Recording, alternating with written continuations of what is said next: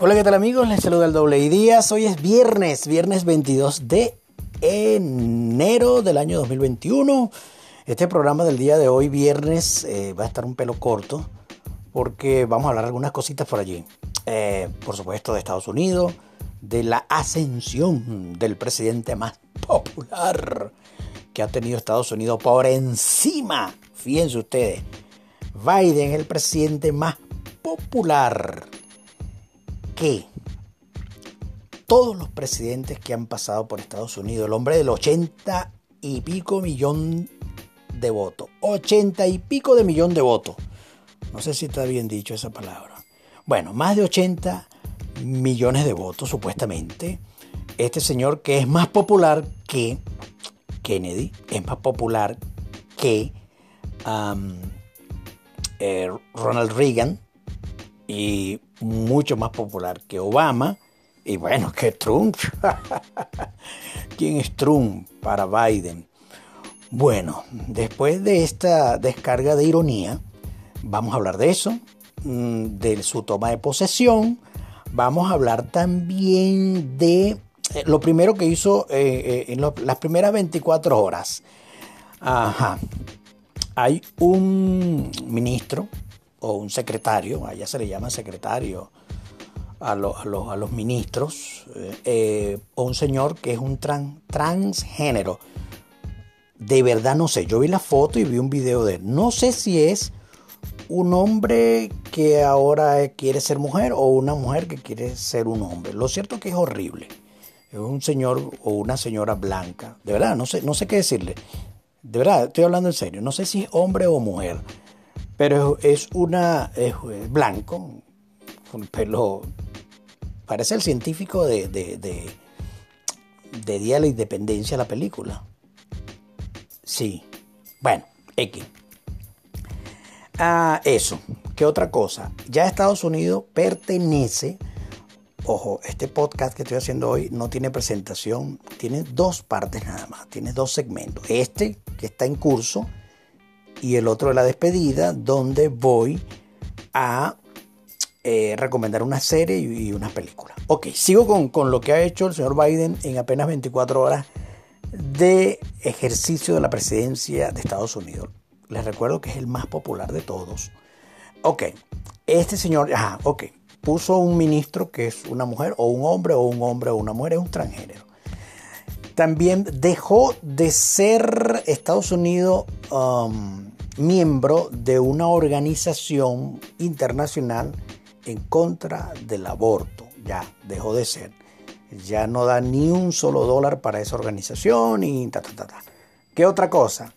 Firmó una ley ejecutiva para que, fíjense esta mega locura, Dios mío, una mega locura e idiotez del progresismo o del neoprogresismo.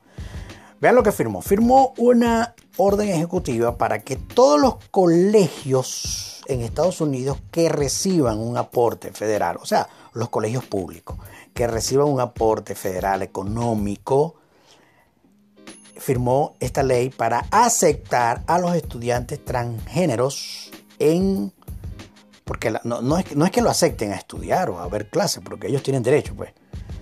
Una locura, pero, o sea, su forma de ser, su, su X, pero sino para participar en el deporte escolar. O sea, um, un muchacho que dice que es hembra, pero es un muchacho de dos metros, con musculatura de, Tyson en su mejor momento, y quiere, bueno, eh, se, va a meter en judo, eh, pero lo tienen que aceptar en el grupo de las mujeres y va a esmoñar a todas las mujeres, no va a perder una sola pelea.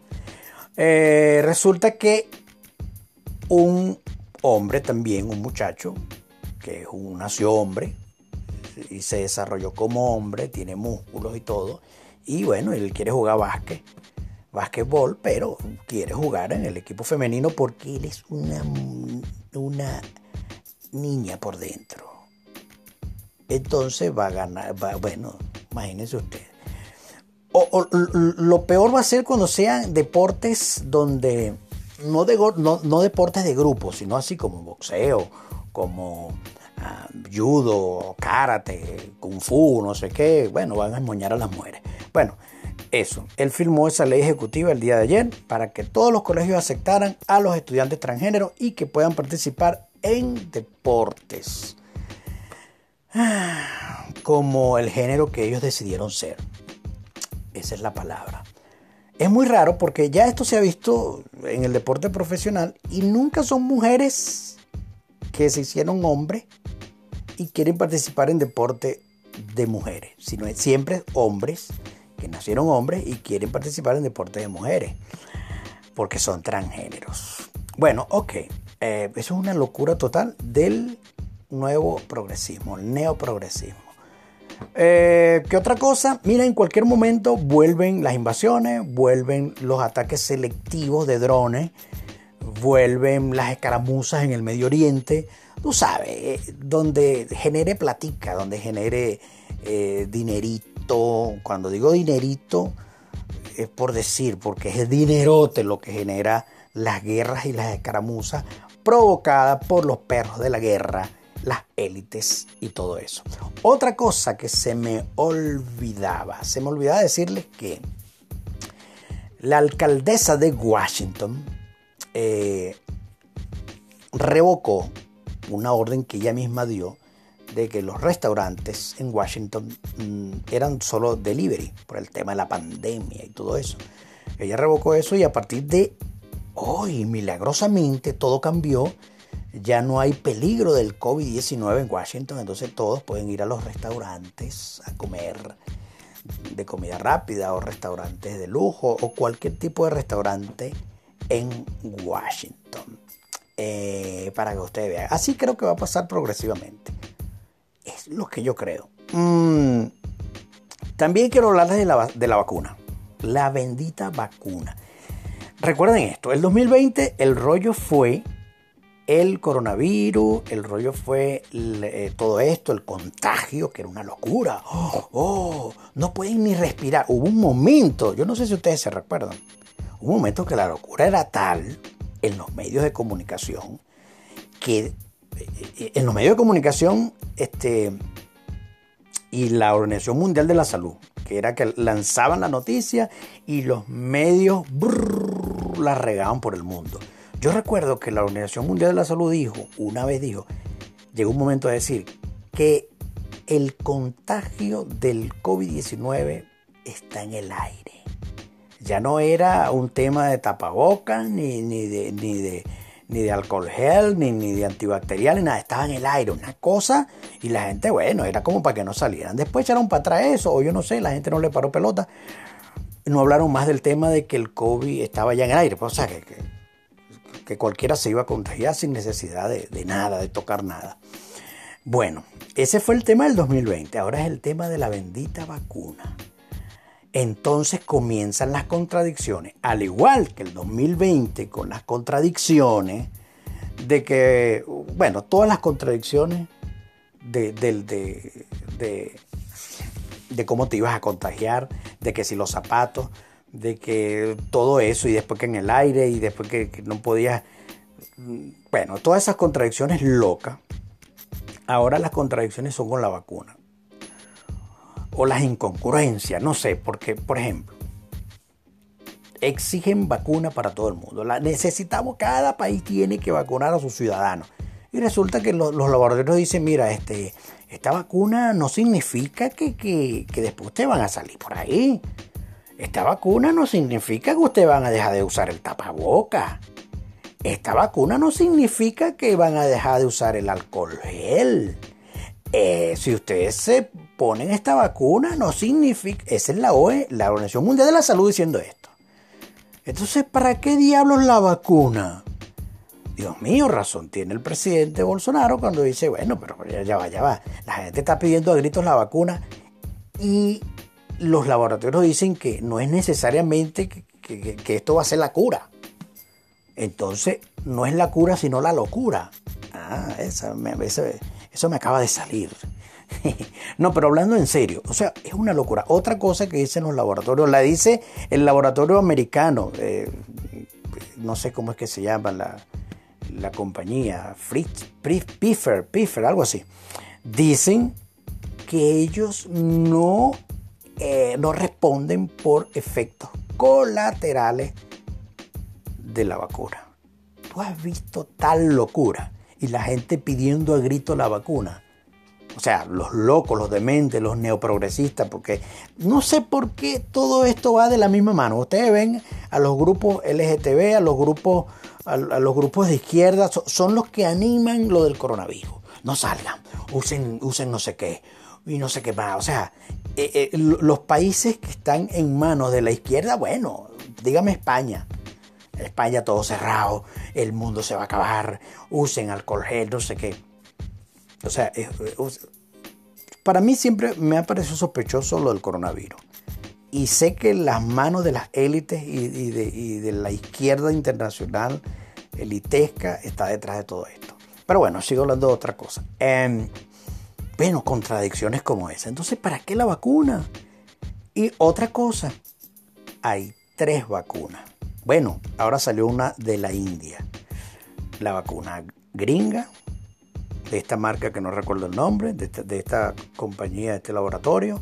Está la, la, Sputnik de, Rus, rusa y está la China, la CoronaVac creo que es la China. Y hay una ahora en la India, o no sé si la India está produciendo una de estas tres. Lo cierto es que para Brasil vienen la de la India, viene la de la China y viene la de la rusa. Vienen las tres. Y las tres dicen que, mm, bueno, que esto no es la cura, ni ella ni se están inoculando eh, eh, anticuerpos. Entonces, ¿para qué diablos la vacuna? Una locura. Bueno, queridos amigos, ya venimos con otro, eh, el otro segmento donde, donde voy a relajarme un poquito y voy a, como hoy es viernes, a recomendarles unas series. Esta vez les voy a recomendar una serie cómica que me gusta muchísimo y, otras cositas por ahí.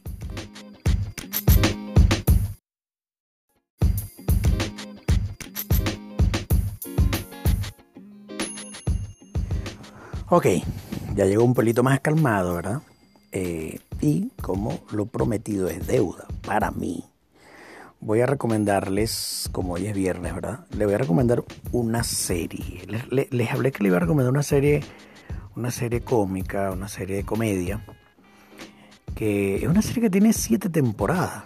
Tiene siete temporadas, la primera es el 2013 creo.